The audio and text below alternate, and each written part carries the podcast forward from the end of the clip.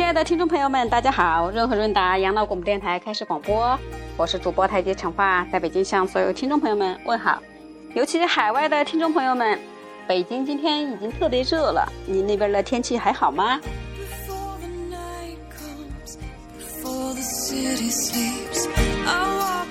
今天我们节目的主题是传说中的走火入魔。润和润达养老广播电台是跟健康、新财富，或者说我们新养老相关的这些主题，怎么今天讲起了走火入魔的呢？是要给大家讲讲武林中的故事吗？非也。好，接下来我们进入主题的内容。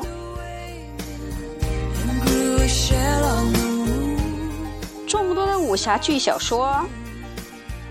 应该说，众多的武侠剧和武侠小说都会出现某某侠客练功走火入魔的情节。事实上，真的有走火入魔这么回事吗？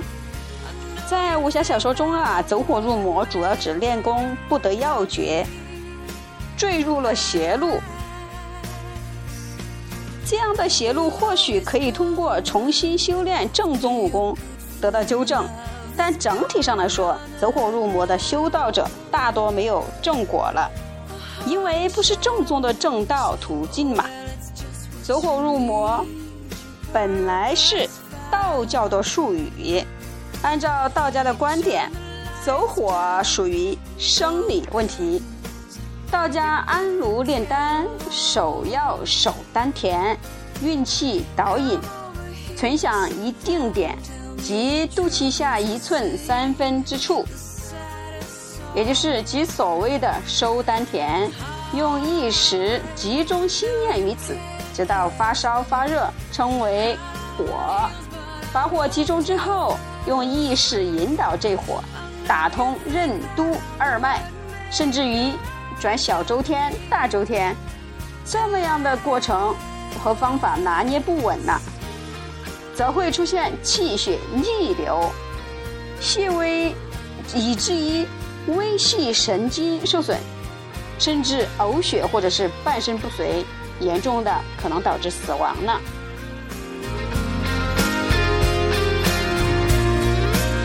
而走火入魔的入魔呢，则是属于神经问题，这不是指神经病哦，是人身上的神经啊。入魔有很多种方式，其中一种类似于鬼上身。修行者呀，希望像嗯佛菩萨、上师如来、耶稣、济公活佛，或者是过路神明，帮助其加持。通过长时间精神上的自我强化，则入幻境，或者说修道实践各种幻象，心生感应，直至修行者以幻。以为真，这就所谓的进入到了所谓的魔由心生。人啊，在练功的时候，会不断经验到一些效应，其中大部分是正常的、理想的，但有的时候也有些不妥当的、不理想的。后者就是不妥当、不理想的，经常，呃，持续时间比较短，经过适当调整后呢，也就会消失。但也有很少部分。没有得到及时的纠正，持续存在，逐渐引起持久的心理和行为异常，严重者呢，可导致正常的，呃呃，影响正常的工作、学习、生活，甚至练功。这些不同程度的心理障碍称为练功出偏。自古以来，讨论气功的文章都有大量的记录，练功出偏即走火入魔。一般的表现为以下几种情况。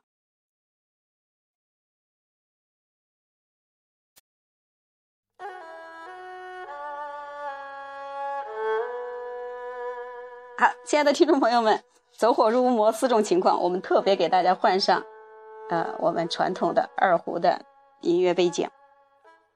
走火入魔四种情况，一般是四种情况：一、内功骚动，练气功有些进攻的功法，到了一定的程度啊，会感到一股暖气或者是凉气在身体内流动运转，这就是所谓的内气。其运转原本有一定的规律的，但是有些人啊，有时候会感到。他在某个部位卡住了，或冲上头，或全身流窜，极其不舒服，这就叫内内气骚动。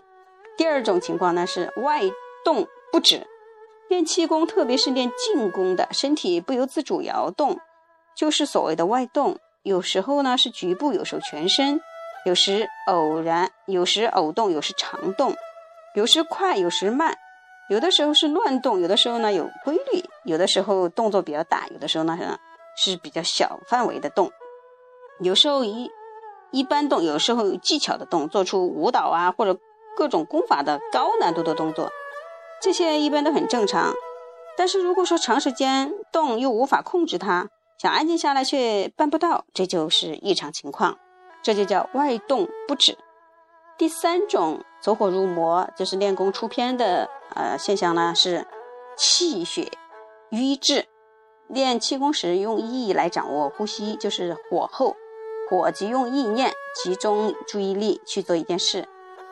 凡是用比较微弱的意念、柔和的呼吸，就称之为文火。凡是用强烈的意念、急促的呼吸，即为无火。文火有温养的作用，无火有发动的作用。二者在练功的时候需要灵活应用，交替运作。如果是失去平衡，偏于其中一种啊，盲目的猛练会引起阳亢的情况。轻的呢，呃，气冲，胸腹胀痛，头胀如呃有这个金箍呃的这这种感觉。还有的大小便失禁了。第四种走火入魔的情况是精神心理障碍了，这种呢就是产生了幻想，练功者呢将幻境信以为真，活在虚幻的世界当中了。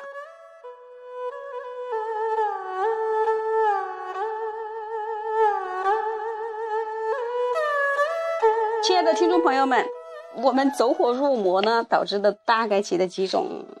现象啊，刚才跟大家分享了四种，这也是跟大家分享一些我们嗯经常听说的，但是从医学上或者说我们健康上啊这这个角度怎么看啊一些这个信息跟大家分享，希望大家觉得有意思也有用。好，今天的节目内容就是这些。如果你想跟我们互动，请收听我们的微信公众号“北京润和润达”的首字母 B J R H 二 D。